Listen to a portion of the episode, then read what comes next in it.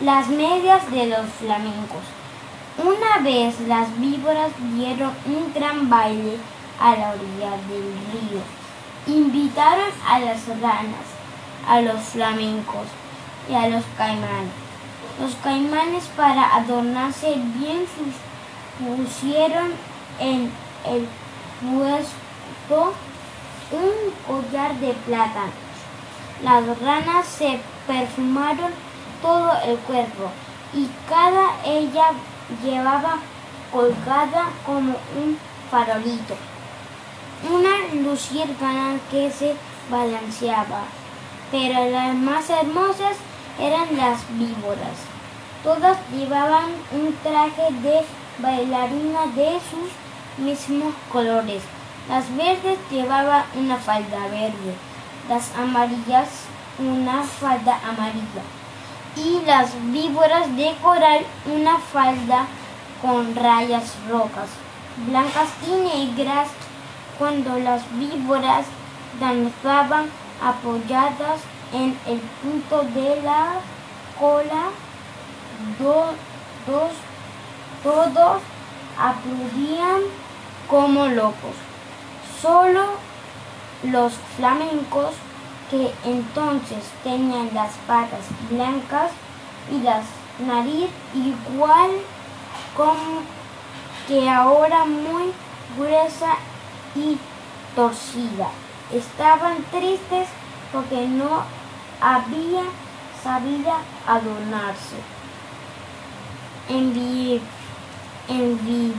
envidiaban el traje de todos y sobre todo el de las víboras de coral.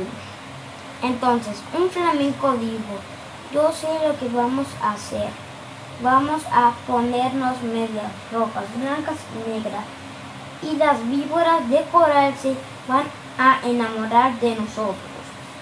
Y levantarnos el vuelo, vuelo, cruzarnos el río y fueron al golpe en un almacén tan tan pecan con las patas. ¿Quién es? respondió el almacenero. Somos los flamencos. Tienes medias rojas, blancas y negras. No, no hay, contestó el almacenero. Están locos. En ninguna parte van a encontrar medias. Así los flamencos recorrieron muchos almacenes y de todos los echaban por, por locos. Entonces un armadillo que vio lo que pasaba se quiso burlar de los flamencos y él dijo, buscan buenas noches, señores flamencos. Yo sé que ustedes buscan cuñada, cuñada, la lechuza tiene medias así, pídanselas a ella. Los flamencos le dieron las gracias. Se fueron donde la lechuza y les dijeron, buenas noches lechuza, venimos a pedirle medias rojas, blancas, blancas y negras, como mucho gusto, con mucho gusto, respondió la lechuza. Esperen un segundo y vuelvo.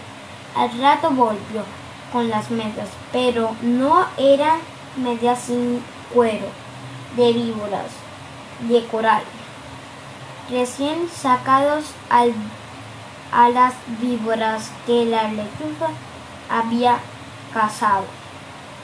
Aquí están las medias, les dijo la lechuza pero deben bailar toda la noche, sin parar, porque sin parar un momento en vez de bailar van a llorar. Los flamencos no se daban cuenta de que eran cueros de vivo. Ahí cazados, aquí están las medias, les dio la lechuza pero deben bailar toda la noche, sin parar, porque sin parar un momento en vez de bailar van a llorar. Los flamencos no se daban cuenta de que eran cueros de víboras y locos, alegría. Se pusieron los, cueros como medias y se fueron volando al baile. Cuando vieron los flamencos con sus hermosas medias, de todos tuvieron envidia. Las víboras querían bailar solo con ellos y como los flamencos no dejaban de mover las patas, las víboras no podían ver de qué estaban hechas las medias. Poco a poco las víboras comenzaron a desconfiar, no apartaban las vistas de las medias y se agachaban tratando de tocar con la lengua las patas de los flamencos, porque las lenguas de la víbora es con la mano de la persona, pero las flamencos bailaran sin parar, hasta de que un flamenco que ya se podía más de cansado tropezó con un caimán. Se también acayó de costado en, en seguir las víboras de coral corrieron con los farolitos de las ranas y vieron bien que eran estas medias. No son medias hermanas y se han puesto cuero como medias. Gritaron las víboras. Los flamencos han matado a nuestros hermanos. Así han puesto sus cuero como medias. Al oír estos, los flamencos llenos de miedo quisieron volar, pero estos estaban tan cansados que no podían levantar un solo, una sola pata. Entonces las víboras de coral les agarrar,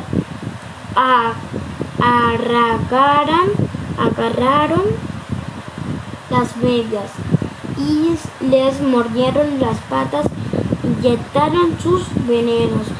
Los flamencos corrieron a echarse al agua sintiendo un gran dolor.